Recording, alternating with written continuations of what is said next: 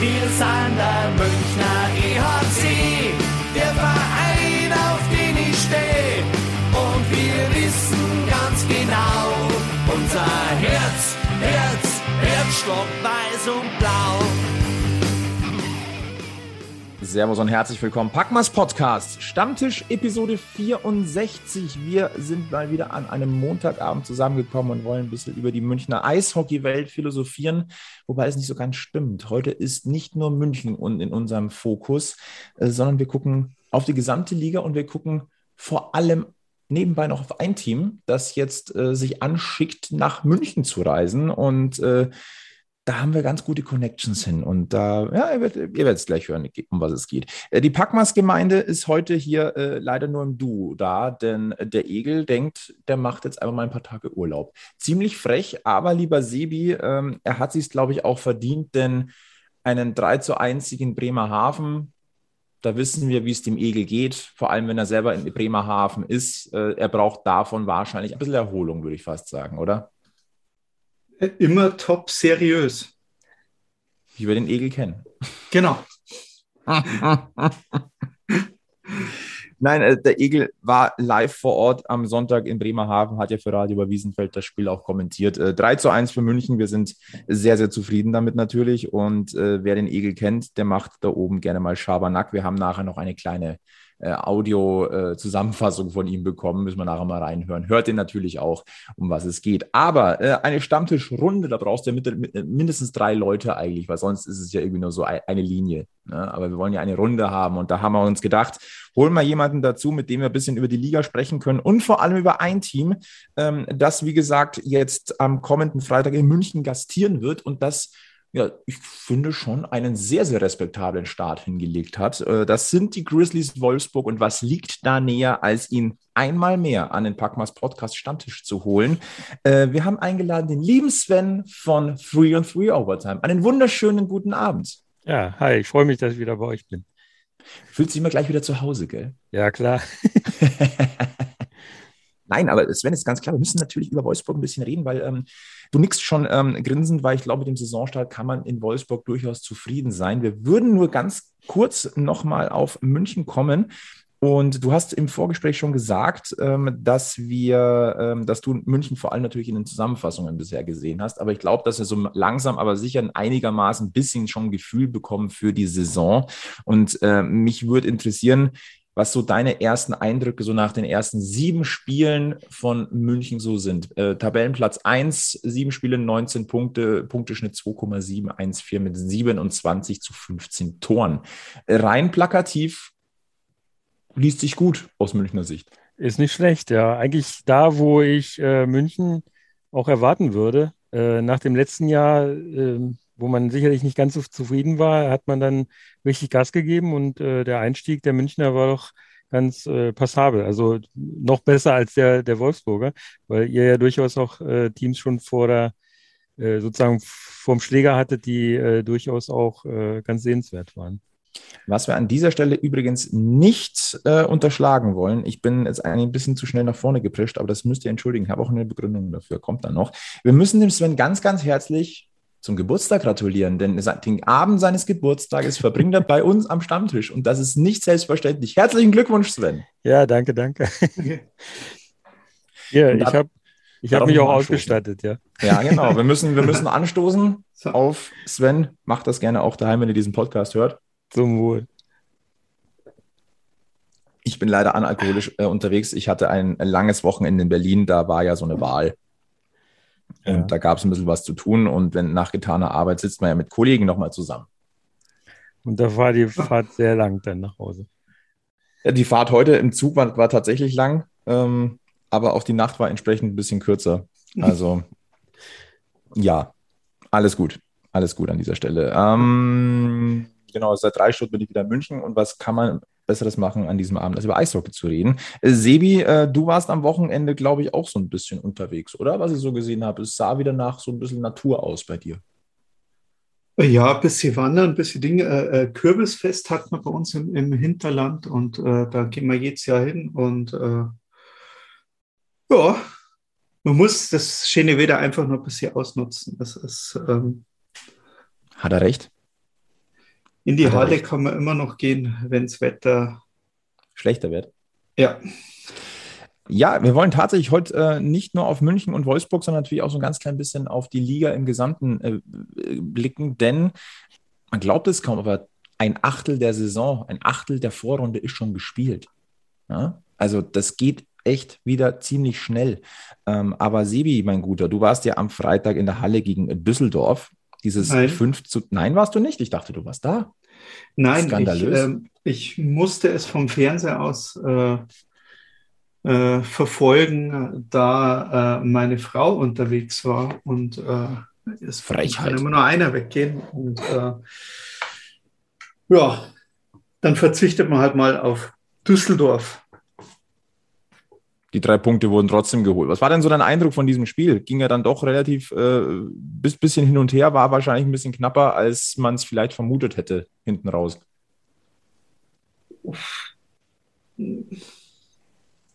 Ja, auch dass man Düsseldorf diese Saison nicht ganz abschreiben kann oder dass die ein paar interessante äh, äh, Wechsel in jedem Spiel auf, auf die Reihe kriegen, ähm, das hat man ja davor schon äh, irgendwo erahnen können. Und ähm,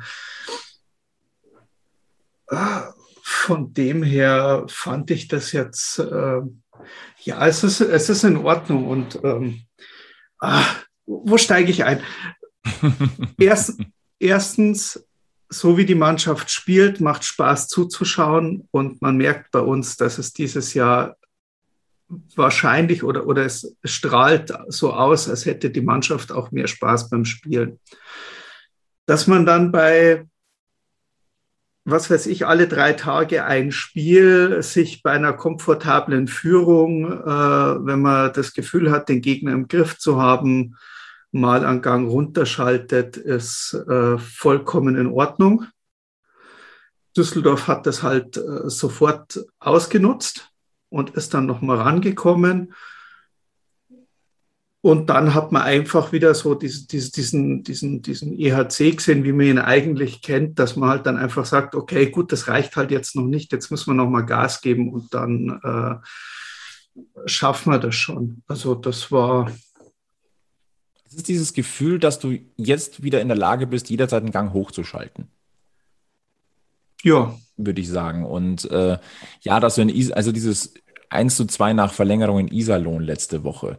Es war halt, es war halt ein attraktives Spiel wie unter der Woche in Iserlohn.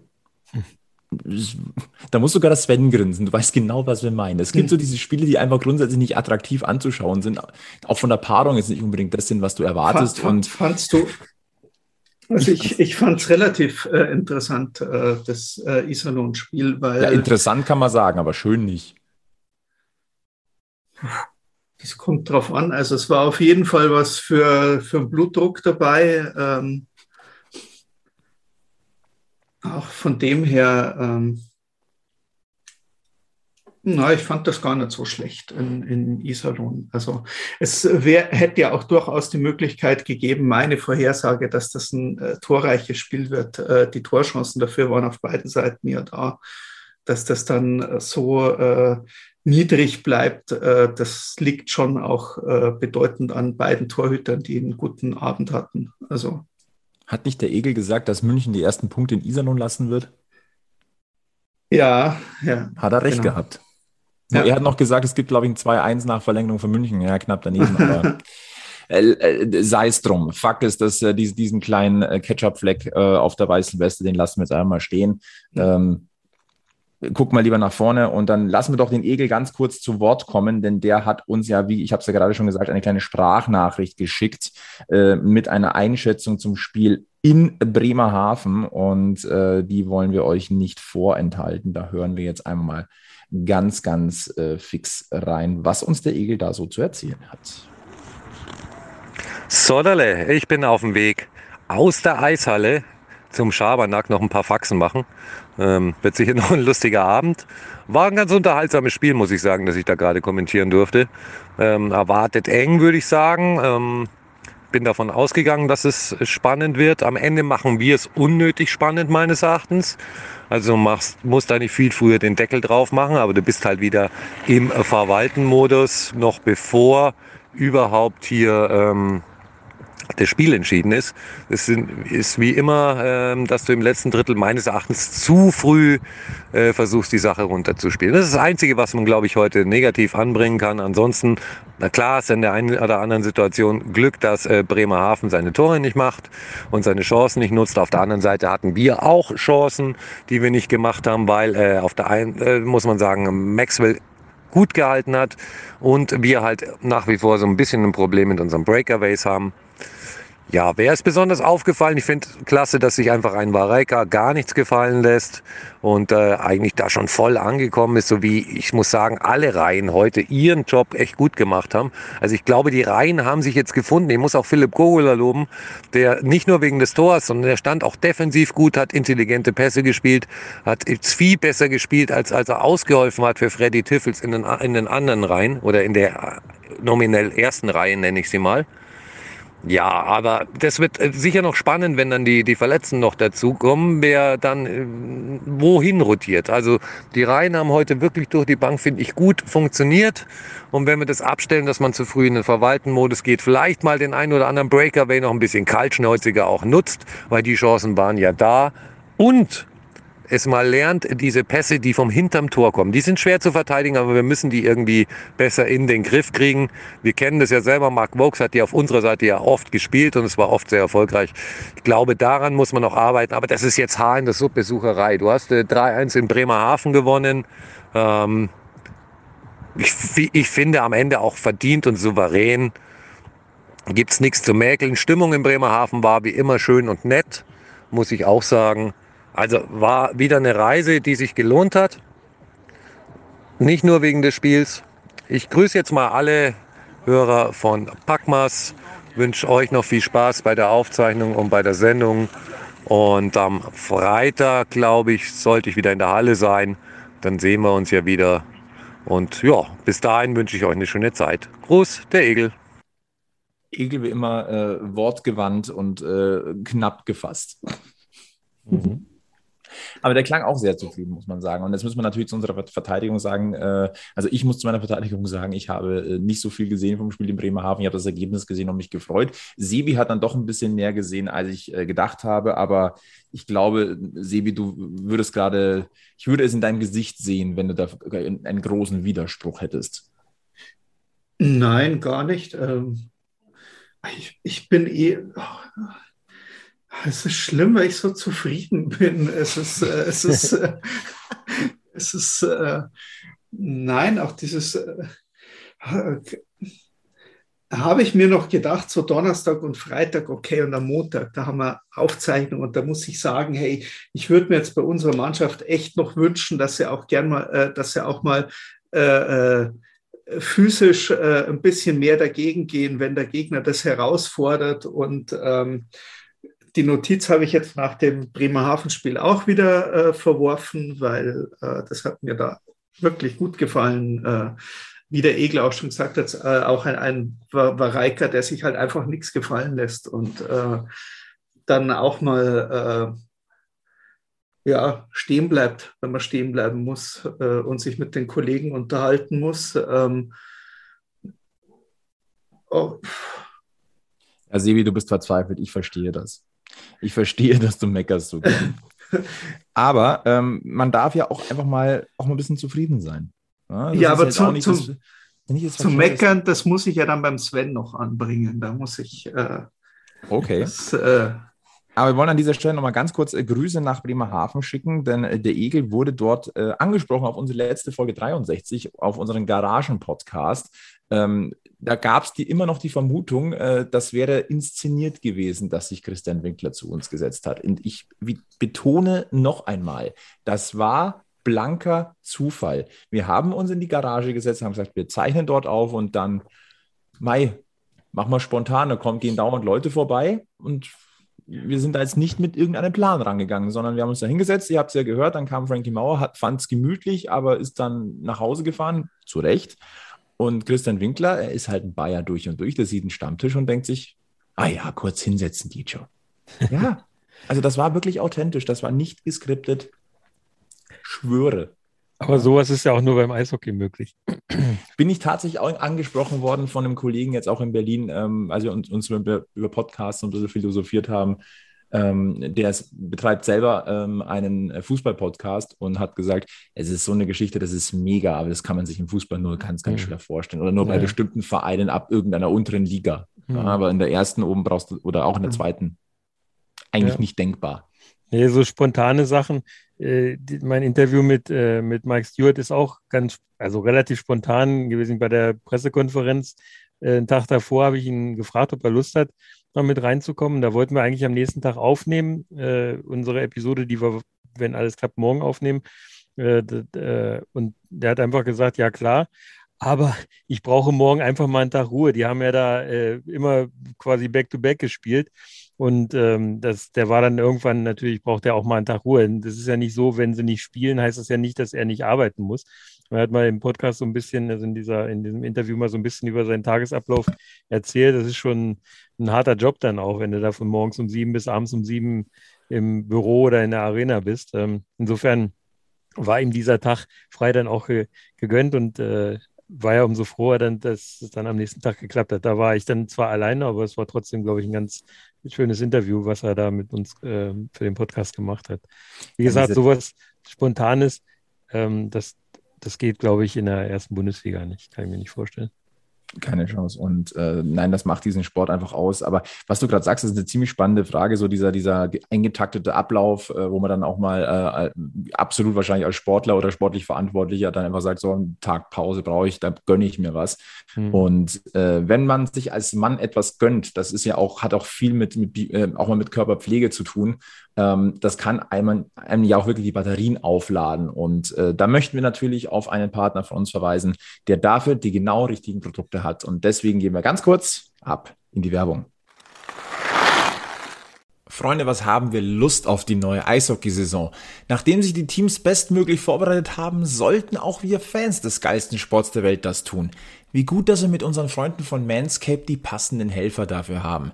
Die Marktführer im Bereich der Männerhygiene haben gerade ihr Performance Package der vierten Generation auf den Markt gebracht, das wir euch wärmstens empfehlen möchten, denn das hat es wahrlich in sich. Mit dabei ist der verbesserte Lawnmower 4.0, der modernste Intimrasierer aller Zeiten, der euch mit seinem LED-Licht nicht nur Trimsicherheit an den empfindlichsten Stellen verschafft, sondern natürlich auch wasserdicht ist. Damit euer Angriffsdrittel perfekt präpariert ist, bekommt ihr mit dem Performance Package 4.0 auch noch den Crop Preserver, also eine passende Intim Deolution dazu und mit dem Crop Reviver noch das abrundende und erfrischende Intim Toner Spray. Doch nicht nur im Unterrang sollte alles passen, auch für ein paar Etagen weiter oben ist das passende Werkzeug am Start. Manscaped liefert nämlich mit dem Weed Wacker noch einen effektiven Ohren- und Nasenhaartrimmer dazu. Die Kollegen haben da schon das richtige Näschen dafür. Das Package wird abgerundet mit einem stylischen Kulturbeutel und einer extrem reibungsarmen Boxershort. Die gibt es noch gratis on Top.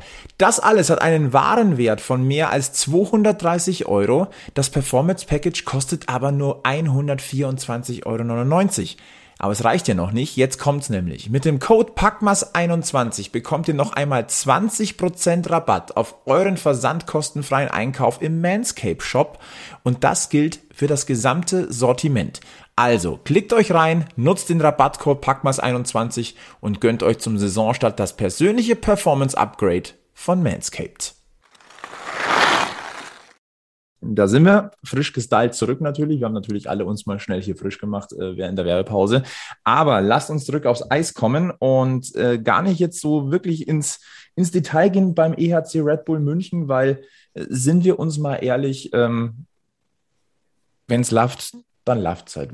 Es gibt nicht so viel zu meckern. Und deswegen wollen wir den Blick gleich vorauswerfen. Und Sven, ich glaube, deine Laune mit dem Saisonauftakt der Grizzlies Wolfsburg, die dürfte ja so schlecht nicht sein. Ich meine, die Vizemeisterschaft, da haben wir, äh, wir haben das mal mit Interesse verfolgt. Wir hätten es Pat Cortina gegönnt, wenn er da mit dem Cup gegangen wäre.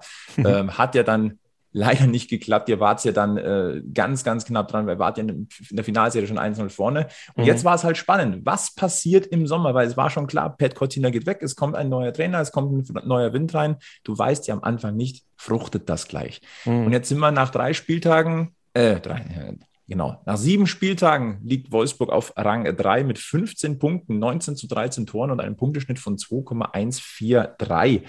Äh, lieber Sven, muss hätte man dir das vor der Saison so gesagt, hättest du das sofort unterschrieben und hättest du es geglaubt? Nee, ich hätte es insofern nicht geglaubt, ähm, äh, weil es natürlich schwierig ist, wenn du äh, den größten Teil des Kaders beibehältst und der im Prinzip drei, zwei, eigentlich sogar drei Jahre ein stark defensiv geprägtes Spiel äh, sozusagen verinnerlicht hat. Und das hat ja jeder, der sich mit Eishockey ausgekannt hat oder auskennt, äh, hat das ja den Grizzlies auch ähm, sozusagen Chapeau gemacht, dass die dieses System, dieses sehr, sehr defensive und von manchen Leuten auch äh, destruktive okay, äh, Spielsystem ähm, aber so verinnerlicht haben, dass es wirklich zum Schluss dann sogar ansehnlich war. Also auch wenn wenige Tore gefallen sind, das ist ja immer so ein Kriterium, was für viele, die sich mit Eishockey nicht so gut auskennen, ist es halt dann eher langweilig. Aber wenn man ein bisschen äh, mal so von Spielzügen und sich äh, so Spieltaktiken mal anschaut, dann war das schon äh, hohes Niveau, was die da gemacht haben. Und die haben halt äh, weil es eben auch den Spielern nicht immer so Spaß macht, so ein Eishockey zu spielen. Die, die, Spieler wollen zocken, insbesondere so die Jungen und Verspielten, die wollen halt gerne zocken und die wollen mal Tricks machen und so. Das gab natürlich dieses Spielsystem nicht so wirklich her, muss man fairerweise an äh, zugestehen. Und deswegen war auch das Spielsystem bis zuletzt äh, nicht, und auch Pet Cortina bis zuletzt nicht so besonders beliebt, zumindest bei vielen in, in Wolfsburg. Ähm, und weil das eben so verinnerlicht war und weil die das so zur Perfektion getrieben haben, äh, auch im gesamten Kader, war es tatsächlich für mich, äh, hätte ich es nicht erwartet, dass die das äh, jetzt so relativ schnell umsetzen können. Zumal, man darf das auch nicht vergessen, die Preseason sehr, sehr holprig war. Die haben ja ähm, die Spiele, die sie gemacht haben, bis auf das Spiel gegen Bietigheim und gegen Kassel, haben sie alle Spiele verloren. Also das waren ja dann nur drei, ähm, wenn ich jetzt richtig überlege. Äh, und hatten dann das Problem, dann auch noch diesen, äh, die Corona-Fälle zu haben. Das heißt, es mussten die Spiele gegen Iserlohn und gegen die DEG, die mussten dann kurzfristig abgesagt werden. Dann hat man gegen Kassel nochmal ein Spiel unter Ausschluss der Öffentlichkeit aufgelegt. Und das war, das lief wohl ganz gut, aber ähm, ja, es ist halt, äh, es war sehr holprig, was die Preseason angeht. Die hatten äh, sehr früh mit äh, ja auch äh, Verletzten zu tun. Der Luschenko, der frisch dazugekommen ist, hat sich äh, schwer in der Schulter verletzt, musste sogar operiert werden und wird wohl bis äh, mindestens bis Ende des Jahres noch ausfallen. Ist ja derzeit in Reha. Und auch äh, der Gaudet, ähm, also ein der Center, äh, die dazu geholt wurden, als sehr körperlich starken Spieler. Äh, der war halt lange, der hat nur das Kassel-Spiel gemacht und hat jetzt zuletzt gegen die Adler Mannheim das erste Mal wieder auf dem Eis gestanden. Ja, hat äh, demzufolge natürlich noch nicht so dieses, äh, war noch nicht so eingespielt, ne? Und äh, man sagt ihm körperlich sehr intensives Spiel nach. Das konnte er jetzt auch noch nicht so richtig unter Beweis stellen bei den Adlern. Muss man natürlich auch sagen, die Adler sind ja insgesamt körperlich auch sehr groß und sehr, ähm, haben eine große Auslage. Insofern kann man das ganze, kann man das Spiel von gestern dennoch so als Art, ja, äh, gestern wurde es als Wake-up-Call bezeichnet in der äh, Pressekonferenz und auch von Sebastian Furchner nach dem Spiel. Und ich glaube, das ist auch gut so, dass das jetzt passiert ist, nach dem frühen, also guten Nein, äh, nein, nein, nein, nein, ja, nein. Doch, doch, das, doch. Hätte, das hätte jetzt ruhig noch einen Spieltag warten können. ja, kann ich mir vorstellen, dass also. du da jetzt nicht so ganz begeistert bist. ähm, ich, äh, ich sehe es natürlich aus Wolfsburger Sicht und ich habe ja auch gehört, was äh, eben zum Beispiel auch Mike Stewart gesagt mhm. hat. Der wird die Jungs äh, beim morgigen Training, heute hatten sie frei, beim morgigen Training sicherlich erstmal zum Videostudium heran äh, zitieren und wird den Jungs sagen, was da eben schiefgelaufen ist. Mhm. Ne? Also es, die haben nicht ihr bestes Hockey gespielt gestern gegen die Adler. Also 2 zu 6 äh, das Endergebnis, falls jemand noch nicht mitbekommen hat. Ja, genau. Also, ähm, aber ich muss sagen, das war einfach ein verdienter Sieg der Adler, der in dieser Höhe auch absolut in Ordnung geht. Äh, die hatten zwischenzeitlich mal so ein kleines bisschen Aufwind gekriegt, aber wenn man die, das Ganze betrachtet, das erste und das letzte Dritte ging ganz klar an die Adler. Und da war für die Grizzlies nicht viel zu holen. Ne? Muss man so fairerweise sagen.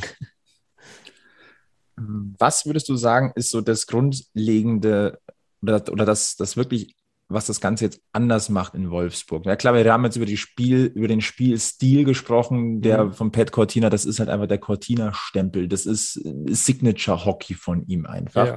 Jetzt habt ihr Mike Stewart, der war eineinhalb Jahre raus aus, aus der Trainerszene, jetzt ist er in Wolfsburg und ähm, Du hast ja gesagt, du hast ja vor kurzem mit ihm äh, schon Gespräche auch gehabt. Ähm, mhm. was, was ist so dein Eindruck von ihm und was ist so der Impact auf die Mannschaft? Mhm. Was ist wirklich so fundamental jetzt anders? Also zunächst mal äh, äh auf die Frage, äh, wie er sich selber sieht und auch nach dem Jahr Auszeit, was er jetzt genommen hat, äh, man merkt ihm an, dass er sehr heiß ist. Ne? Also, dass er wirklich heiß auf Hockey ist, der will coachen, der will äh, Spiele gewinnen, der hat so einen richtigen Hunger. Äh, der wirkt überhaupt nicht ausgebrannt, im Gegenteil, richtig hungrig. Und äh, er ist, er sieht sich durch, komplett als Grizzly. Hat er auch, äh, das habe ich auch als Zitat ähm, von ihm, ich bin durch und durch Grizzly und dazu steht er auch und das lebt er auch. Das merkt man ihm an, wenn, wenn der äh, dann bei der PK ist oder wenn man mit ihm so mal ähm, kommuniziert. Auch bei der Saisoneröffnungs-PK war ich ja mit dabei und dass äh, jeder also alles, was er so sagt und alles, was er tut, äh, geht in die Richtung, ich bin Grizzly und das wird Grizzly Hockey, was wir machen. Äh, das ist ja das, was äh, das Grizzly Hockey über lange, lange Jahre unter äh, Pavel Groß ausgemacht hat. Sehr kämpferisches, sehr laufintensives Spiel, äh, frühe Vorchecks und gute Special Teams und solche Dinge, äh, die zeichneten das Grizzly Hockey immer aus. Dann kam die Post-Pavel äh, Groß-Ära mit äh, diesem verkorksten Jahren mit äh, Türkonen und Kosman. Und dann kam halt der äh, ja, Coach, der auch extra dafür geholt hat, wurde Cortina, um da ein bisschen Ruhe reinzubringen. Und das, man wusste, was man von ihm kriegt in der Führungsetage der Grizzlies sozusagen. Also Charlie, der wusste genau, was da kommt. Naja. Und dieses, äh, also dieses aggressive Spielen, das sagt er immer wieder. Ich liebe es, aggressiv zu spielen. Ich, äh, das äh, habe ich auch so als Zitat. Ich kann es jetzt nicht ganz, wört, äh, ganz wörtlich wiedergeben, aber er liebt halt Aggressivität auf dem Eis, aber auch eben dieses Virtuöse.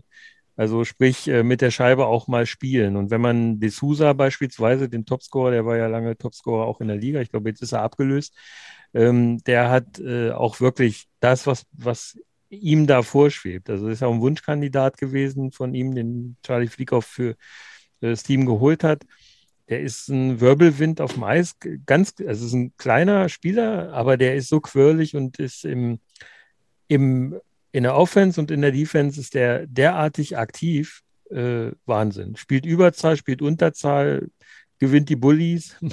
Manchmal cheatet er ein bisschen dabei, da kriegt er dann auch mal zwei Minuten, zum Beispiel beim ersten Spiel in Köln, da war nach zwei Sekunden schon mal, die, ging die Kühlbox auf für ihn das ist halt D'Souza. Also wirklich ein Spieler, der auch sehr giftig spielen kann. Ähm, ihr werdet sicherlich auch beobachten. Also das sind immer so kleine Sachen, so, so kleine Nicklichkeiten wird man von ihm erleben. Die sind aber alle so im Rahmen noch, aber die können halt nerven. Ja, das ist so, gibt halt so Spieler.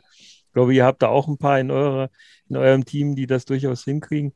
Äh, insofern, ja, und dieser Stempel, den will er den Grizzlies aufdrücken. Dieses Grizzly-Spiel, dieses Grizzly-Hockey, das betont äh, Mike Stewart fast in jedem Interview, dass er Grizzly Hockey spielen will. Wie gesagt, er war gestern schon ein bisschen ange, angefressen nach dem Spiel äh, und äh, hat dann auf äh, Record, da will ich jetzt auch nicht zu sehr drauf eingehen, aber er hat dann nochmal so ein bisschen das erzählt, was, äh, was ihm so wichtig war und was ihm nicht so gefallen hat. Das war ganz nett. Du hast ja den ja, Namen, den ich dir eigentlich hinschmeißen wollte, äh, Chris de Sousa, den hast du uns jetzt natürlich wunderbar vorweggenommen. Ja, du weißt man. natürlich auch, auf, über was wir reden wollen. Ah, es ja. ist ja nichts Neues. Ja, aber es hätte jetzt wirklich jetzt nochmal Mannheim verräumen, dann gegen München äh, ablosen. Aus, ja, genau. Das war eigentlich so der Masterplan. Ja. Also das wäre so ein, so ein für uns alle doch so eine Win-Win-Situation gewesen. Also Mannheim verliert, wir gewinnen. Äh, Wolfsburg bekommt seinen äh, äh, Wake-up-Call. Das wäre doch eigentlich so schön gewesen. Und dann ja. äh, gerade gegen die Mannheimer. Also das mhm. ist. Ähm also ich will zum Grizzlies nochmal was sagen. Die haben ja ähm, im Prinzip die ganze Zeit über Also selbst gestern, also im Prinzip die gesamten fünf Spiele jetzt und auch in der Preseason schon damit kämpfen müssen, dass sie nie richtig mit vollen Kader gespielt mhm. haben. Die haben, äh, ich glaube, drei Spieltage nur mit zwei Centern gespielt. Fabio Vohl ist immer noch ausgefallen. Festerling war dann zwischenzeitlich mhm. verletzt. Ich glaube, der hatte sich im Köln-Spiel verletzt und war dann für zwei oder drei Spiele ausgefallen. Also die, die haben schon große Schwierigkeiten. Die haben aktuell äh, auch zwei oder drei Spieler, die sind krank, also erkältet, wie das halt um diese Jahreszeit durchaus mal sein kann. Ja, vor allem, ähm, das gibt es noch. Es gibt noch normale Es gibt noch normale Erkältungen, ganz genau. Nicht nur Corona, sondern eben auch normale. Und da hatte ich extra gestern Charlie Flieghoff nochmal gefragt. Nein, nein, das ist eine normale Erkältung sagt er. Ähm, aber die testen natürlich trotzdem mal alles durch. Aber wie gesagt, und das ist eben das Hauptproblem, was die vielleicht haben, dass sie äh, eigentlich nie so richtig mit voller Kapelle spielen konnten. Die Reihen sind eigentlich noch nicht so, wie sie vielleicht mal angedacht waren auf dem Papier. Ähm, es ist natürlich ganz gut, dass du eine, so eine Scorerline hast, also mit D'Souza, Rek und Mingoya. Ähm, die haben gescored ohne Ende, man sieht es ja in den Statistiken. Ähm, aber die weiteren Reihen, die scoren zwar gelegentlich auch, aber natürlich nicht in dieser Intensität wie die erste. Und wenn man jetzt mal äh, die vergangenen Spiele betrachtet, in, bei den Gegnern, die sehr körperlich hart gespielt haben, die einen frühen Vorcheck, einen sehr aggressiven Vorcheck gemacht haben, da haben die Grizzlies sich verdammt schwer getan äh, zu scoren. Und das ist wahrscheinlich auch etwas, was aufgrund dieser ja, fehlenden Tiefe, vor allen Dingen auf der Center-Position, ähm, den Grizzlies noch eine Weile Probleme bereiten wird. Ne? Aber wenn man mal sagt, also du sagst es gerade, es, es war noch nicht die volle Kapelle auf dem Eis und äh, das, da fehlt es noch so ein bisschen an Abstimmung, dann ist, ist ja der Tabellenstand eigentlich noch höher zu bewerten, also auch den, den Punktestreak, den ihr einfach hattet. Also das erste Spiel in Köln, 2-1 Overtime-Niederlage, okay, das kann passieren, das mhm. halte ich jetzt mal unter dem einem Thema normal. Krefeld 6 zu 3 schlagen, ja, es ist Krefeld, Entschuldigung, aber. Ja, es ist ne? Pflichtsiege eigentlich. Genau, aber Wolfsburg, aber Düsseldorf 2-0, äh, in Bietigheim 4-0, dann Schwenningen 1-0, Berlin 3-2-Sieg nach Overtime. Das sind schon Sachen, du holst Pflichtpunkte, aber du holst dann eben auch mal so einen Zusatzpunkt beim deutschen Meister. Mhm. Ähm, das ist dann schon aber auch eine Sache, wo man sagen muss, okay, das muss man, glaube ich, schon ähm, na, das muss man schon anerkennen, beziehungsweise muss man auch einordnen. Das würde mich jetzt tatsächlich auch interessieren, Sven. Ähm, Tabellenplatz 3 äh, nach sieben Spieltagen liest sich gut, ähm, aber kann natürlich auch durch Pflichtsiege oder durch noch nicht so die komplette Menge an äh, Top-Teams, wenn man jetzt mal sagt, okay, Mannheim, ja, okay, streicht den letzten Satz, aber trotzdem, das muss man ein bisschen einordnen. Wo siehst du die Grizzlies aktuell in der DL? Also wenn ich äh, die Spiele, die ich von den anderen Mannschaften, die man so in, der, in, der, ähm, in den Playoff-Rängen ver vermutet oder anfangs vermutet hat, so betrachte, dann würde ich sagen, sind die Grizzlies so um Platz 5, 6, würde ich so aktuell einschätzen. Also da gibt es durchaus Teams, die ähm, äh, da noch ähm, ein bisschen mehr, also schon von den Pflichtsiegen hinter sich haben, aber auch äh, Siege dann gegen Teams, die durchaus auch äh, was so, was äh, ja noch in den Playoffs vorhaben. Ne? Ähm, wie gesagt, das ist, äh, ich sag mal, wenn man den Kader anschaut, der Grizzlies, das sind keine namhaften Leute. Die haben, ich sag mal, so Otto Normal-Zuschauer äh, hat die wahrscheinlich überhaupt nicht auf dem Kika. Äh, was die ausmacht, ist, das wird auch immer beschworen, ist halt so eine Teameinheit. Ne? Und das ist ja auch das, was ihr, ich höre euch ja auch regelmäßig, was ihr in der letzten Saison vermutet, woran es gelegen haben könnte, dass es bei euch nicht so funktioniert hat. Ähm, bei den Grizzlies, die sind möglicherweise deswegen so weit gekommen in, dem, in, der letzten Saison, weil wirklich dieses System die irgendwann zusammengeschweißt hat. So nach dem Motto, wir müssen es jetzt zusammen irgendwie reißen, weil wenn wir alle jeder einzeln spielen, dann wird das nichts. Und ähm, ja, und dieses dieses Teamgefühl, das ist man auch dabei aufzubauen oder man hat es schon. Also die verstehen sich wohl perfekt da. Und sowas kann natürlich auch eine Mannschaft, die vielleicht von dem Kader, äh, ich sag mal, wenn man nach Ingolstadt guckt oder wenn man auch zu euch guckt und nach Mannheim guckt, Iserlohn guckt, äh, da sind natürlich Leute äh, bis zur dritten Reihe, die äh, namhaft sind. Ne? Und ähm, solche, äh, ähm, wie soll ich sagen, äh, so eine, so eine namhaften Menschen, Spieler wird, findet man nicht in Wolfsburg. Das war aber auch eigentlich irgendein Markenzeichen schon. Das war, war immer so der, der, der Teameinsatz, der Teamgeist, der die Grizzlies vorangetrieben hat. Ne? Du hast beim, beim letzten Mal, glaube ich, war das auch äh, jemand, so die, die junge Garde mal angesprochen, so mhm. den Jan Nienhus. Ne? Dann, ja. dann, das ist ja einer, den hast du ganz, ganz deutlich äh, im, im, Visier. Und äh, da sind ja dann doch noch ein paar auch dabei. Also natürlich, da ist ein Louis Schinko ist gerade verletzt oder auch genau. ein Valentin Busch, aber du hast dann noch einen Thomas Reichel, du hast einen Steven Rabe, mhm. äh, du hast in der Hinterhand noch einen, einen, Leon Grote, der mittlerweile dort auch mit dabei ist. Ähm, das ist natürlich schon auch ein Thema, ähm, wo ich gerne auch mal drauf eingehen würde. Was kommt denn da so nach in Wolfsburg? Es wirkt natürlich schon, wenn du eben nicht die großen Topstars dabei mhm. hast, also so, so die herausragenden Namen. Das kann natürlich auch mal ein Vorteil sein für und äh, auch die, die Wiese bereiten oder das Eis in dem Fall äh, für junge Spieler. Wie siehst du denn das? Mhm. Ja, das Problem ist ganz einfach, also aus dem eigenen Nachwuchs ist es schon eher unwahrscheinlich, dass äh, der Leon Grote, der spielt zwar sozusagen bei den, äh, also ist bei den ähm, Goalies mit und lässt sich da sozusagen mit ausbilden, äh, aber äh, ich vermute mal, wenn da nicht irgendwas Schlimmes passiert, dann wird er wahrscheinlich nicht mal auf dem Spielberichtsbogen auftauchen. Ähm, was man natürlich keinen von den beiden, also Pickard oder Strahlmeier, wünschen würde, dass da irgendwas passiert. So sehr wie ich es dem Grote wünschen würde, dass er mal einen Einsatz bekommen würde in der DL. Aber ich glaube, der wäre auch noch nicht so weit, muss man fairerweise auch sagen. Ähm, die Grizzlies Nachwuchsorganisation, also die Young Grizzlies, sind ja äh, bei weitem nicht zu vergleichen mit den äh, Ingolstädter Nachwuchs oder mit den Adler Nachwuchs oder auch mit eurer Akademie natürlich oder mit den äh, Eisbären Juniors. Ähm, Insofern muss man einfach äh, anerkennen, weil einfach die Grundstruktur nicht da ist. Ne? Es fehlt eine zweite Eisfläche, es fehlt äh, so ein Internat oder sowas, wo man dann auch Spieler von äh, aus der Distanz mal herlocken könnte nach Wolfsburg und sagen könnte, so Leute, wir entwickeln euch hier weiter. Das wird, solange es diese zweite Eisfläche nicht gibt und diese Infrastruktur nicht gibt, wird das nicht passieren. Das heißt, man ist auf schlaue Einkäufe angewiesen, sozusagen, die andere Teams äh, noch nicht so auf dem Kieker haben oder die, du kannst ja auch nicht 20 äh, Jungadler äh, bei den Adlern unter Vertrag nehmen. Ne? Also der Ninus kommt aus der Adler-Geschichte da, der ähm, ist aber in München geboren. Ja, ja, ja, ja, ich weiß. Und äh, der Reichel ist ja klar, der war in, in Berlin äh, und dann in äh, ja, Lausitzer, bei den Lausitzer Füchsen, glaube ich. Ähm, Übrigens, Reichel ist einer, dem kann man schon fast als kompletten Spieler sehen. Also der hat, macht viele gute Sachen auf dem Eis, hat ein gutes Gefühl, wo man stehen muss, ähm, hat ein super, hat ein super Ding vorbereitet für Archibald, also ein super Vorcheck gemacht. Der, der kann auch ein bisschen Körper einsetzen. Das ist der Nachteil, den der Janinus nicht so hat.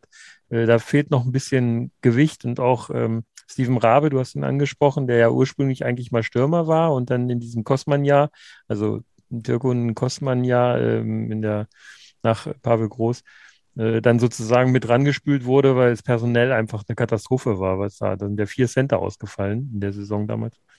Ja, und wie gesagt, das ist das Problem, dass wir, was Spielerentwicklung angeht, aus den Young Grizzlies äh, nicht unbedingt damit rechnen können, dass das da einen steten Nachwuchs gibt. Ja, also da sind wir tatsächlich darauf angewiesen, dann auch Spieler quasi zu verpflichten. Und äh, man macht das allerdings dann auch so, dass man denen dann auch die Möglichkeit gibt und mit mehrjährigen Verträgen äh, quasi lockt, damit die äh, dann eben nach Wolfsburg kommen und nicht vielleicht doch, äh, ja, weiß nicht, nach Berlin oder wo, wo eben auch äh, gerei also wo das auch sehr reizt, weil sie dann die Lausitzer Füchse um die Ecke haben äh, und da DL2 spielen können. Unser Kooperationspartner sind die ähm, Hannover Scorpions neuerdings. Ähm, das heißt, das wäre Oberliga. Die haben zwar Ambitionen, noch in die DL2 aufzusteigen, wie ich hörte.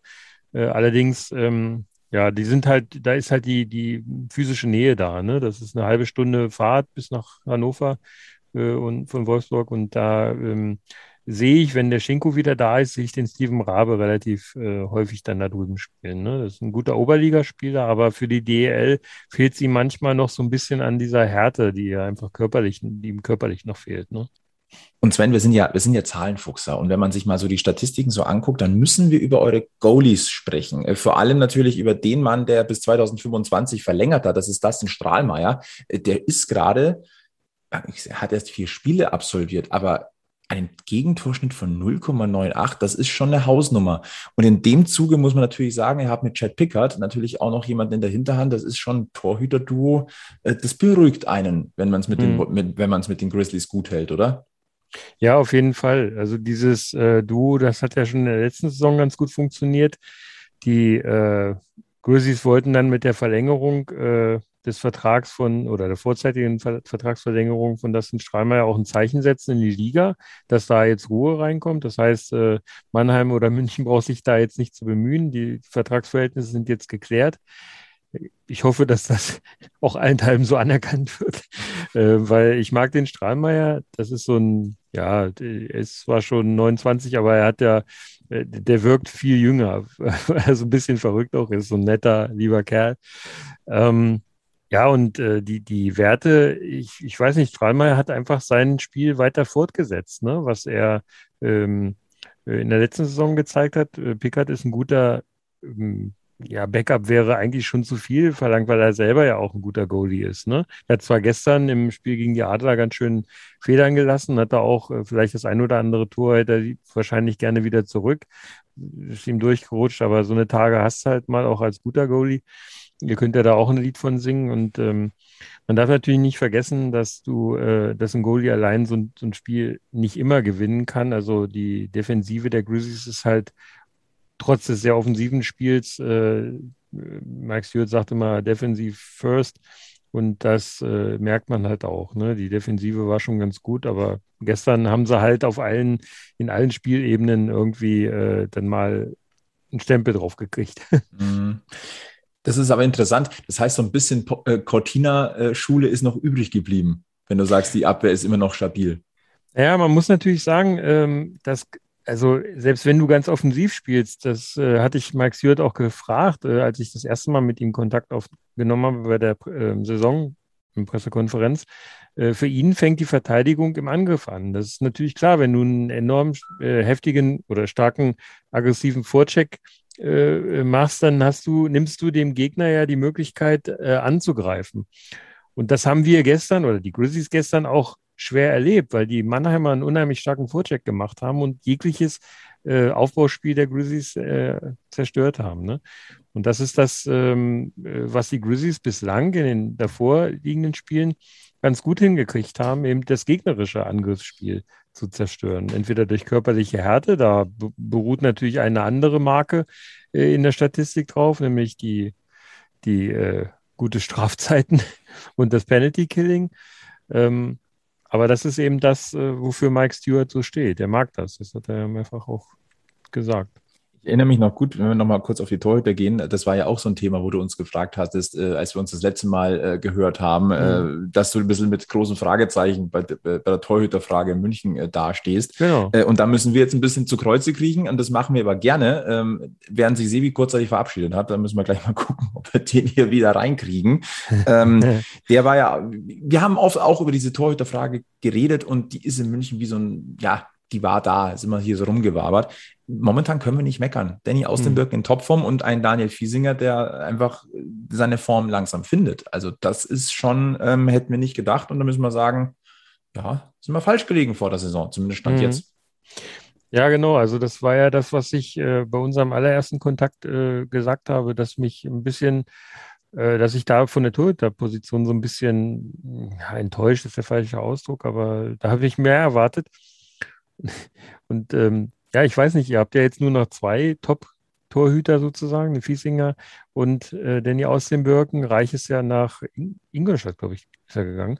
Ähm, vielleicht hat das auch für Fiesinger ein bisschen Ruhe reingebracht, sozusagen nicht Nummer drei am Wagen zu sein, auch wenn natürlich aus den Birken lange verletzt war und er dann immer schon die beiden dann rotiert haben, aber ähm, das ja, das bringt vielleicht auch ein bisschen Ruhe rein in das, weiß ich nicht, so von außen. Ich kann natürlich nicht ganz genau reingucken für euch. Ich kann mir schon vorstellen, dass das natürlich ein, ein, ganz, ganz großes Zeichen auch ist, äh, das Vertrauen ausgesprochen zu bekommen. Das hat man ja letzte Woche, als wir mit Christian Winkler so ein bisschen gesprochen haben, das war mir auch wichtig. Also ähm, da ist eine gewisse Dankbarkeit da und man, man, muss, man muss Vertrauen aussprechen. Und ich kann mir vor, schon vorstellen, dass das äh, nochmal einen Schub gegeben hat. Also wäre eine Erklärung definitiv für äh, das äh, Torhüter-Duo. Äh, wir sind Zahlenfuchser, deswegen schmeißen wir echt noch mal ganz kurz ein, zwei Zahlen hier rein. Ähm, München auf 1 in der Tabelle, Wolfsburg auf 3.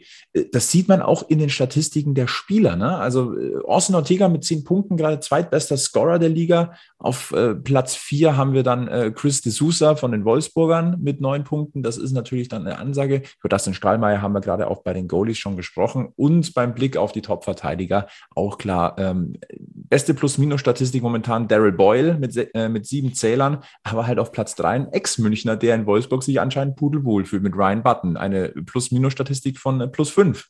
Hm. Immer wieder schön, den Ryan in München zu sehen, wenn auch immer noch ein bisschen ungewohnt im orangen Trikot. Ja, ja, ist ein, ist ein netter Kerl auf jeden Fall und äh, immer für so einen Spaß zu haben, der, das ist immer ganz witzig zu sehen, wenn die einlaufen, die checken sich da gegenseitig nochmal ab. Ich glaube, das haben die in München, hat äh, Ryan Button in München auch schon gemacht, ne? Dieses gegenseitig ja. abchecken. Äh, und äh, das ist wirklich so ein Typ, der hat äh, bis zu seiner Letz Ver Verletzung in der letzten Saison hat er auch die Plus-Minus-Statistik bei den Verteidigern angeführt. Ich glaube sogar generell bei den Grizzlies war er der Beste in der Plus-Minus. Ähm, ist unheimlich wichtig im Powerplay in der letzten Saison gewesen und als er dann ausfiel, hat man gemerkt, wie das das Powerplay zurückgeworfen hat bei den Grizzlies. Wir haben da lange Zeit gebraucht, um überhaupt im Powerplay wieder so weiterzukommen. Und das äh, macht mir auch immer wieder Spaß, den zu sehen, weil der ähm, ist natürlich, äh, das kommt dem, also seine Spielweise ähm, wird natürlich durch das System von Mike Stewart auch ein bisschen unterstützt, weil er ist ja ein sehr äh, offensiver Verteidiger. Und das kommt ihm natürlich nahe äh, oder gelegen, nicht nur im Powerplay seine Offensivqualitäten zu zeigen, sondern ne, dann eben auch im normalen 5 gegen 5. Ne? Absolut. Jetzt müssen wir mal gucken, ob wir den äh, Sebi hier nochmal reinkriegen in diesen Call. Äh, am besten machen wir das mit einer kurzen Werbeunterbrechung und währenddessen checken wir, was bei Sebi kaputt ist. Wir hören uns gleich wieder. Wir sind gleich wieder da. Ihr spielt Eishockey und seid immer auf der Suche nach dem neuesten und besten Equipment? Dann empfehlen wir euch die Hockeygarage im Werksviertel am Ostbahnhof. Das ist euer neuer Hockeystore mit der größten Auswahl an Eishockeyartikeln in München. Jetzt neu im Angebot ist der Express Schleifservice. Das heißt, ihr bringt einfach eure Schlittschuhe vorbei und bekommt sie direkt frisch geschliffen wieder. Das kostet euch pro Paar nur 10 Euro und sparen könnt ihr mit einer 10er-Karte, denn dann kostet euch der Service sogar nur 6 Euro pro Paar. Die schwedische Pro-Sharp-Maschine der Hockeygarage ist bekannt aus DEL und NHL, schleift schnell und sorgt auch für den Erhalt eures Kufenprofils. Wer mehr darüber erfahren will, schaut am besten einfach mal vorbei. Geöffnet ist die Hockeygarage ab sofort montags und freitags von 13 bis 20 Uhr. Darüber hinaus könnt ihr euch dienstags, donnerstags und samstags persönliche Termine buchen. Dann kümmert sich das Team exklusiv und ungestört um euch und euer Anliegen. Ein Anruf genügt. Und für euch haben wir wir jetzt ein echtes Schmankerl noch, denn mit dem Rabattcode PACMASTIL spart ihr sowohl im Geschäft als auch im Onlineshop satte 15 Euro ab einem Einkaufswert von 60 Euro. Also klickt euch rein oder schaut vorbei, lasst euch inspirieren, greift zu und spart mit dem Packmas Deal. Wir sind zurück und äh, sind zu der Erkenntnis gekommen, wir werden Sebi in diese Runde nicht mehr reinkriegen. Da ist das komplette Internet anscheinend ausgefallen und äh, der guckt jetzt gerade, woran es liegt. Äh, es, ob jetzt nur er betroffen ist, wissen wir nicht, aber erst wenn, dann rocken wir jetzt äh, dies, das Finale von Folge 64 einfach im Duo. Kriegen wir hin. Ja, ist erstaunlich, dass das äh, selbst im Großraum München äh, das Internet äh, immer noch entwicklungsfähig ist. Ja, das ist Neuland. Wir vergessen immer, das ist Neuland. Ähm, wir wollten noch einen Blick auf die Liga werfen, so nach sieben Spieltagen oder wie wir gesagt, oder nach sieben Spielen äh, bei den meisten Teams, das ist ja knapp ein Achtel äh, der Saison, der Hauptrunde haben wir ja schon angesprochen. Glaube ich, lohnt sich schon mal der Blick auf die Tabelle. Äh, München und Mannheim, ja, ich glaube, da sind wir uns einig, dass wir das äh, so mit auch erwarten konnten. Hm. Auf Platz drei, ja, das sind dann die Wolfsburger, haben wir ja schon angesprochen. Äh, vielleicht zu diesem Zeitpunkt so noch nicht zu erwarten gewesen. Auch wenn natürlich da Pflichtsiege dabei sind, aber auch die musst du halt erstmal einfahren. Ja, genau. Also äh, Furchner sagte auch ähm, auf die Frage, äh, wie er das selber so einschätzt, äh, also der Kapitän der Grizzlies, äh, Sebastian Furchner, ähm, ja, und er sagte, diese Punkte, die kann uns halt keiner mehr nehmen. Ne? Ähm, Wenn es nachher um den Endkampf geht, sozusagen, äh, um den Abstieg oder sonst irgendwas, wo ich nicht hoffe, dass die Grizzlies da mitmischen müssen, äh, aber da können solche aber eben auch um den Einzug in die Playoffs, wenn man, da hoffe ich, dass die Grizzlies mitkämpfen. Äh, das, äh, da können, kann jeder Punkt entscheidend sein. Das wissen wir aus der letzten Saison, wo am letzten Spieltag äh, durch eine äh, Schwenningen und Straubing da, glaube ich, gegeneinander äh, im Fernduell standen und äh, den Einzug in die Playoffs geschafft haben. Und das ist eben das auch, das sagte Furchi halt, ähm, die Punkte, die nimmt uns keiner mehr, die haben wir auf der Habenseite und gut ist. Dann lass uns mal so ein bisschen äh, weiter nach unten gucken, denn ähm, ich würde ganz gern mal über die Überraschungen, sei es positiv wie negativ, äh, mhm. Stand jetzt ist natürlich schwer nach sieben Spieltagen, aber ich glaube, den ersten Blick können wir trotzdem riskieren, würde ich gern sprechen. Und ich würde einfach mal zwei Teams reinschmeißen, ähm, die ich in der Position nicht erwartet hätte. Und das sind Schwenningen auf 13 und mhm. Straubing auf 14. Wie siehst ja. du das? Ja, sehe ich genauso. Ähm, also Straubing hat ja ähm, zwei oder eigentlich sogar drei Saisons wirklich hintereinander weg gut gespielt und äh, waren vielleicht, haben so ein bisschen overperformed, hatten aber auch einen richtig guten Kader, der äh, zwei Saisons hintereinander im Prinzip gleich geblieben ist. Und ich glaube, denen tut der Abgang von Akulazi, von Mitchell Hurt und von äh, jetzt besonders von Laganier äh, wirklich weh. Äh, die haben halt äh, Akulazi zwar in der Verteidigung, aber mit, der, mit einem sehr, sehr offensiven Spiel, einem sehr körperlichen Spiel. Und äh, ich glaube, diese drei Spieler, diese Schlüsselspieler fehlen denen enorm im Moment. Äh, ob sie das aufholen können jetzt noch, man weiß es nicht. Ähm, ja, aber das ist natürlich, äh, das ist für mich tatsächlich eine negative Überraschung. Und ähm, du hast die Wild Wings, glaube ich, noch angesprochen. Genau. Äh, auch die Wild Wings, nachdem die im letzten in der letzten Saison, ähm, äh, als der ähm, Sundblatt äh, da sozusagen die erste ganze Saison gespielt hat, äh, hat äh, haben die da wie die Feuerwehr sozusagen die Liga gerockt und äh, ja, die haben jetzt einen schweren Einstieg gehabt. Ich glaube, die haben ein Spiel gegen die Münchner gewonnen, ne? Und ansonsten, und jetzt das letzte, gestern, glaube ich, haben sie auch gewonnen, ne? Ich habe da jetzt die Ergebnisse nicht ganz im Kopf. Ja, gegen, also, also gegen, gegen uns haben sie verloren. Ach nee, gegen euch haben sie, ja. Es war knapp, aber. Ja, oder es war knapp. Das war wohl, äh, alle Spiele waren knapp. Auch die Spiele, auch das Spiel gegen die Grizzlies der Schwenninger waren, äh, waren knapp. Und, äh, das da war ja ein Fehler. Dieses 1-0 war ja ein, genau. ein, ein, grober Schnitzer und Richtig. das hat das gesamte Spiel entschieden. Ganz genau. Und das ist das ähm, Problem, was die vielleicht haben. Die haben ja eine, eigentlich einen ganz guten Kader immer noch zusammen, aber auch da sind natürlich mit Tourisson äh, und äh, noch so ein, zwei anderen Spielern sind da auch äh, ja so Schlüsselspieler verloren gegangen. Und ich glaube, der Tourisson wird denen am meisten fehlen im Moment, so was diese auch ähm, Jamie McQueen ist da wieder, ist er nicht mehr. Und ich glaube, solche Spieler, die dann besonders im Powerplay performt haben und auch im, im Sturm eben, ja, hat den, tut denen weh. Und vielleicht ist aber auch man weiß ja, dass äh, Sundblatt ein sehr harter Trainer ist und die, äh, das Sommerprogramm der, äh, von Sundblatt extrem auf, äh, also ja, anstrengend ist für die Spieler. Vielleicht sind die einfach auch ein bisschen platt vom, mhm. vom Sommertraining. Ich, wir hatten eine relativ kurze Sommerpause, das darf man bei dieser ganzen Geschichte nicht vergessen. Und Teams, die äh, geschliffen werden, sage ich, das ist mal so ein bisschen platt, könnte sein, dass die ein bisschen Schwierigkeiten haben, eben noch reinzukommen. Ne? Und dann eben auch äh, darf man, wie gesagt, diese Abgänge nicht vergessen. Das muss ich erst alles so ein bisschen finden. Jörz, der da als äh, einer der ja, Topscorer der letzten Saison von den Grizzlies dort runtergegangen ist, äh, hat, glaube ich, nur ein Spiel gespielt, dann war er verletzt, ist dann zum äh, Spiel gegen die Grizzlies wieder auf dem Eis gestanden. Äh, hab dann nach dem Spiel, als äh, im Bus steigen wollten, habe ich ihm noch mal kurz gegriffen, noch mal gefragt, wie es ihm so geht und er ist auch ganz zufrieden. Ich finde es natürlich gut, dass er da Schwedisch sprechen kann mit dem Trainer und mit seinen und vielen seiner äh, Mannschaftskollegen. Aber wie gesagt, das dauert halt alles so seine Zeit, bis sich ein Team findet. Aber in der Tat, Stand jetzt ist das ein bisschen enttäuschend, dass die da unten stehen. Das hätte ich nicht erwartet. Ja.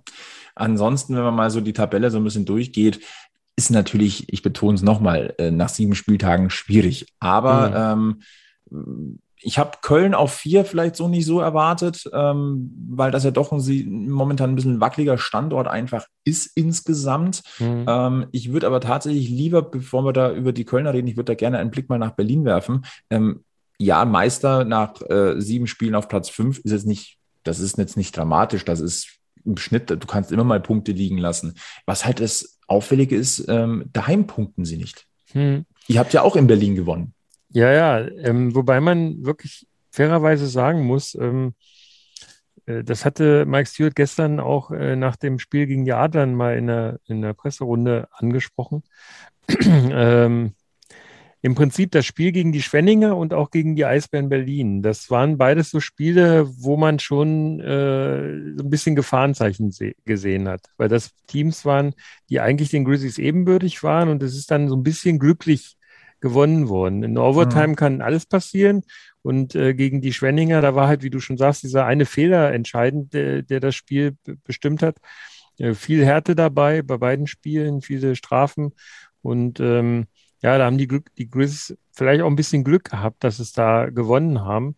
Äh, die Heimschwäche der, der Eisbären Berlin überrascht mich tatsächlich ein bisschen, zumal sie jetzt wieder mit Heimpublikum, ähm, auch mit einem relativ gut gefüllten Stadion, ich glaube, die sind immer ausverkauft, ähm, äh, arbeiten können und trotzdem, ähm, na gut, äh, wir haben natürlich das Eingangsspiel gegen euch, also gegen die, äh, gegen München verloren, ziemlich deutlich. Das sind so Sachen, die natürlich dann vielleicht auch ein bisschen an der Seele fressen, aber ähm, mhm. auch da, die, die Eisbären sind ja auch nicht besonders gut in die letzte Saison gestartet. Die, die, kommen schon auf. Also wenn man sieht, so wie Nöbels performt, wie Föder ja. performt, die üblichen Verdächtigen, Boyczak, White, das sind so, ähm, ähm, ich glaube, das, das sind Schlüsselspieler, die tun ja ihren Job. Und das Ganze als Team sind ja auch ein paar Neuzugänge dabei, ein paar Abgänge. Das muss vielleicht auch nochmal in der Gänze zusammenfinden. Ich glaube, die ähm, Special Teams haben noch nicht so hundertprozentig funktioniert bei denen. Das erklärt das vielleicht dann auch. Ja. Das äh, finde ich auch, also muss man mit Vorsicht genießen und Berlin ist einfach mhm. Berlin. Also mhm. vollkommen klar. Ähm, ein Thema, ähm, was auffällig ist und was viele schon prognostiziert haben, ist die Unruhe im Keller. Mhm. Und zwar die Unruhe in Form von Panik. Genau. Und jetzt haben wir sechs beziehungsweise sieben Spiele pro Team gesehen, aber wir haben schon zwei Trainerwechsel. Mhm. Ähm, also für mich kam es nicht unüberraschend, dass der erste kam, aber dass auch der zweite schon gekommen ist, finde ich ein bisschen, bisschen seltsam und irgendwie, ähm, ja, weiß nicht, ob, ob das vorschnell ist. Ähm, ist natürlich immer, immer schwer, da so reinzugucken, in, in, äh, wie es in den Teams aussieht. Aber mhm. diese, dieses Befürchtete, dass da schnell Panik aufkommt, wenn es unten mal nicht läuft, das kam schneller für mich als erwartet. Ja, also das hat mich tatsächlich auch überrascht. Ähm, nach fünf Spielen ist, glaube ich, äh, der Trainer der Krefeld Pinguine schon beurlaubt worden, wenn ich es noch richtig in Erinnerung habe. Ich meine, das war das Spiel nach dem Spiel gegen die Grizzlies. Aber ehrlich gesagt, das habe ich tatsächlich auch so erwartet, weil ich habe äh, Donatelli ja in der Pressekonferenz nach dem Spiel gegen die Grizzlies gesehen und ich habe auch gesehen, was da bei denen auf der Bank abging. Ähm, wie der, wie heißt er, Saveljev nee, oder Saveljev? so? Der, der ähm, Teammanager da. Äh, wie der sich da so in das Coaching eingemischt hat, äh, war mir eigentlich klar, die Position des Trainers ist da schwer angeschlagen und wird vakant sein in Kürze. Mhm. Und äh, das war eigentlich jedem, der das beobachtet hat, äh, war das deutlich. Ähm, und äh, das wird, dass das passieren würde. Was mich tatsächlich aber wirklich überrascht hat, das war, äh, dass die Nürnberg Ice Tigers ihren Trainer, den Fischöder, ähm, nach sechs Spieltagen, glaube ich, beurlaubt haben. Also das, das hätte ich nicht erwartet, weil man ja die ganze letzte Saison im Prinzip schwer zu kämpfen hatte. Klar, da ging es noch nicht um den Abstieg, jetzt geht es um den Abstieg und das wird die Ungeduld und auch so ein bisschen die Panik will ich es nicht nennen, aber die ähm, ja, fehlende Ausdauer angehen. Aber das hätte ich nicht erwartet, dass da so schnell gehandelt wird. Ich bin mal gespannt, wie das da weitergeht, aber äh, erwartet habe ich das tatsächlich so früh nicht. Ja, also ich, ich glaube, dass es nicht die letzten, ich bleibe jetzt mal bei meiner, bei meiner ähm, Ausführung Panikreaktionen. Ich mhm. glaube nicht, da, ich glaube schon, dass wir da noch einige in diesem Jahr sehen werden und vielleicht auch überraschende. Äh. Stichwort Überraschung, da wollten wir drauf gucken. Vielleicht mal ähm, deine Prognose. Was wird aus deiner Sicht äh, das Überraschungsteam am Ende der Hauptrunde sein? Ja, wir haben in der, sozusagen im Vorgespräch ja schon mal da uns ein bisschen äh, drüber unterhalten. Ich, äh, also überraschend finde ich, zwei Teams. Das, äh, eine habe ich schon angesprochen, das sind die Straubing Tigers. Ich glaube, die werden negativ überraschen. Ich glaube nicht, dass die sich so weit konsolidieren können, dass sie da ähm, in die Playoffs kommen. Also da erwarte ich, dass die nicht in die Playoffs kommen. Äh, es sei denn, da passiert jetzt irgendwie noch personell was. Aber ein bisschen überraschend finde ich äh, das starke Auftreten der Haie tatsächlich. Äh, nachdem, was man ja immer so mitkriegt in Köln, dass diese Unruhe in der Medienlandschaft und man hört im Moment relativ wenig Negatives da. Die scheinen sich als Team auch so ein bisschen gefunden zu haben, haben ganz gute, äh, sich personell auch ein bisschen besser verstärkt, als man in den Vorsaisons manchmal so gesehen hat. Haben, auch, haben natürlich auch viele Abgänge gehabt, aber wenn man mal die Kölner Haie der letzten Jahre so betrachtet hat, war das immer eine Aneinanderreihung von irgendwie Eishockeygrößen. Mhm. Aber man hatte immer so den Eindruck, dass die so als Team nicht so optimal zusammengestellt waren. Also viele Einzelkämpfer eben, aber eben äh, dieses, dieses Teamgefüge nicht so hundertprozentig funktioniert hat und dadurch dann vielleicht auch solche Dinge wie dieses 17 äh, am Stück verloren unter Mike Stewart und so. Mhm. Das kann nicht nur ein Coaching-Problem gewesen sein, das muss ein generelles Problem da gewesen sein. Also da ja, ich weiß nicht. Also ich könnte mir vorstellen, dass die es äh, trotz aller Unkenrufe ähm, dieses Jahr in die Playoffs äh, schaffen. Mich würde es freuen, wenn der Standard Köln da mal wieder ein positives Ausrufezeichen setzt, ganz ehrlich. Also das ist doch, ähm, Köln in den Playoffs ist eigentlich immer eine schöne Sache.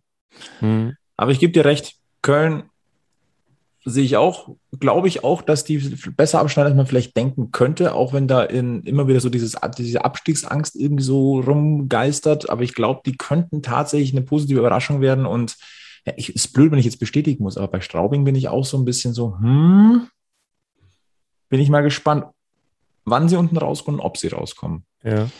Ich sage mal aus Münchner Sicht, wahrscheinlich sagen jetzt viele Münchner Fans, auf Straubing könnten wir verzichten. ähm, ja, vor allem der Sevi würde mich, würde mir da wahrscheinlich jetzt gerade, äh, würde das äh, hier äh, mit wehenden Fahnen untermauern. Ähm, wir können ihn leider nicht mehr fragen. Ähm, ja. Das klappt heute nicht mehr. Aber ich, zum Abschluss, ja? Ich, ich wollte noch sagen, ich, äh, äh, auch wenn das jetzt mit Nürnberg äh, da so ein bisschen mit dem Fischwilder da so ein bisschen schwierig zu sein scheint, ich würde mir natürlich wieder eine Playoff-Runde mit den Nürnbergern, also Grizzlies gegen die Nürnberger wünschen. Mhm. Äh, das ist ja in dieser Corona-Abbruchssaison leider an uns vorbeigegangen. Wir haben uns ja alle schon auf da heiße Duelle gefreut. Das hat ja dann nicht geklappt und in der letzten Saison ja auch nicht. Insofern wäre das mal wieder eine, eine Paarung, die ich mir tatsächlich wünschen würde, weil da äh, naturgemäß immer sehr, sehr viel Feuer drin war mhm. ähm, in diesen Playoff-Runden. Ja. In dem, in dem Zuge erinnere ich mich sehr, sehr gerne an die Playoff-Serie München gegen Köln anno 2016, ähm, als da das Eissportzentrum am Oberwiesenfeld kurzzeitig extrem explodiert ist. Also auch das hätten wir gerne mal wieder. Jetzt zum Abschluss, Sven, äh, möchte ich mit dir äh, über eine Kuriosität sprechen, die wir beide bei, bei Magenta Sport gesehen haben.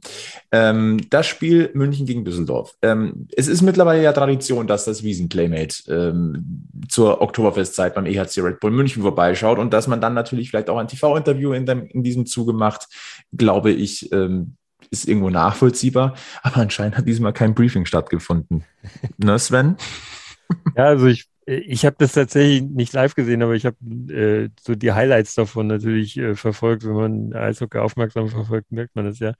Das war schon eine witzige Sache. Äh, also allgemein erstmal, dass da so eine halbnackte Frau auf dem Eis stand. Ja, die hat einen Dirndl angehabt. Ja, ja, der, für euch ist das ein Dirndl, für uns ist das schon äh, Erregung öffentlichen Ärgernisses. wir sind hier, ja, nicht aus dem katholischen Norden, aber äh, wir sind ja da ein bisschen, bisschen äh, größer, höher angezogen, sage ich mal. Ne? Also das war schon äh, eine Sache, die, die ist ein bisschen ungewöhnlich, wenn man das nicht regelmäßig sieht. Ihr kennt das ja.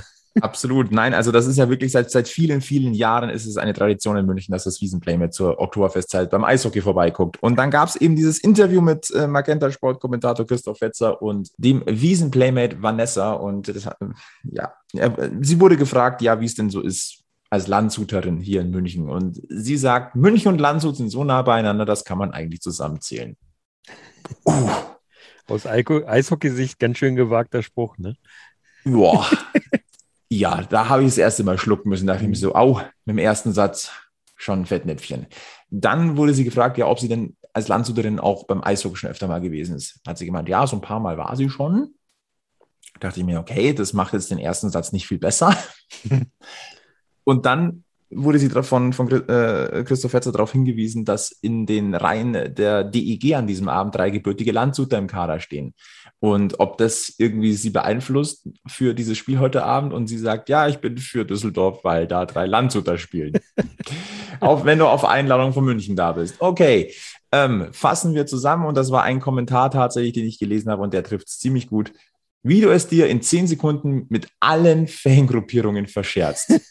ja, ja, das habe ich auch gelesen, das war gut. Ganz ehrlich, ich hatte, ich hatte Schmerzen, aber ganz ehrlich, es sind Geschichten, die auch rund um Eishockey produziert werden und ist ja auch ein bisschen Salz in der Suppe. Ja, genau. Auch wenn es immer noch weh tut. Nein, liebe Grüße an Vanessa, falls du im unwahrscheinlichen Fall, falls du reinhörst, äh, schau gerne wieder bei einem in München vorbei und dann, wir können auch gerne mal drüber reden, über die Eishockey-Geschichte zwischen München und Landshut. Ich sage noch Hashtag Barons. Ja, äh, Sven, ich sage vielen lieben Dank, dass du äh, heute spontan vorbeigeguckt hast beim Packmas Podcast. Wir freuen uns gemeinsam auf das Spiel München-Wolfsburg am kommenden Freitag. Wir ja, werden da definitiv drauf gucken. Es, ja, das waren schon immer interessante Spiele zwischen München und Wolfsburg. Und ich glaube, ja, es wird auch diesmal sehr interessant. Ja, in der letzten Saison war, ne, war da doch äh, teilweise auch ein bisschen überraschend, äh, waren Überraschungen zu sehen. Und äh, ich wünsche mir das, was ich ja vorhin schon mal kurz angedeutet habe, ähm, natürlich den Wake-up-Call, der da gestern äh, in Wolfsburg äh, erfolgt ist durch die Adler. Und äh, ich hoffe natürlich da auf ein Spiel auf halbwegs Augenhöhe, wenngleich das natürlich schwierig ist, wenn man die Kader mal miteinander vergleicht. Ja, ich, ich hoffe natürlich auf den zweiten Wake-up-Call. Äh, vielleicht noch einen Satz, den ich kurz reinschmeißen würde, ähm, den äh, Fishtowns Co-Trainer Martin Jiranek nämlich gesagt hat nach dem 3-1, äh, nach einer 3-1-Niederlage gegen München. Ähm, da war das, da war so ein bisschen die Frage, hat sich München mittlerweile so zum Angstgegner von Bremerhaven entwickelt? Er hat gemeint, die Münchner sind nicht Bremerhavens Angstgegner, sondern vielmehr für jede Mannschaft in der Liga ein Angstgegner. Würdest du das so unterschreiben? Ja, wenn man die bisherigen Spiele der Münchner äh, betrachtet, könnte man das durchaus so sehen, ja. Also ich glaube, äh, das hatte ich aber auch schon vielfach irgendwo geschrieben und auch schon gesagt, ähm, an München und den Adlern wird in dieser Saison äh, der Meister gekürt je nachdem, äh, ich, ich, ich wünsche mir natürlich eine Überraschung, aber ich glaube, wenn das äh, so weitergeht, wie die beiden Mannschaften spielen, dann wird es wahrscheinlich das Finale geben zwischen München und Mannheim. Hält man nichts dagegen. München hat da noch eine Rechnung offen. Gut, Sven, nochmal Dankeschön, dass du hier ge äh, gewesen bist. Äh, wir beenden die Runde zu zweit. Ob wir haben sie zu dritt gestartet. Liebe Grüße an Sebi. Schade, dass es nicht mehr geklappt hat, aber dann beim nächsten Mal wieder. Und äh, uns äh, bleibt eigentlich nur noch zu sagen, bleibt gesund, bleibt uns treu und vor allem eins, immer schön am Puck bleiben. Bis zum nächsten Mal bei Packmas. Ciao, ciao. Ciao, ciao. Bis dann. Ciao.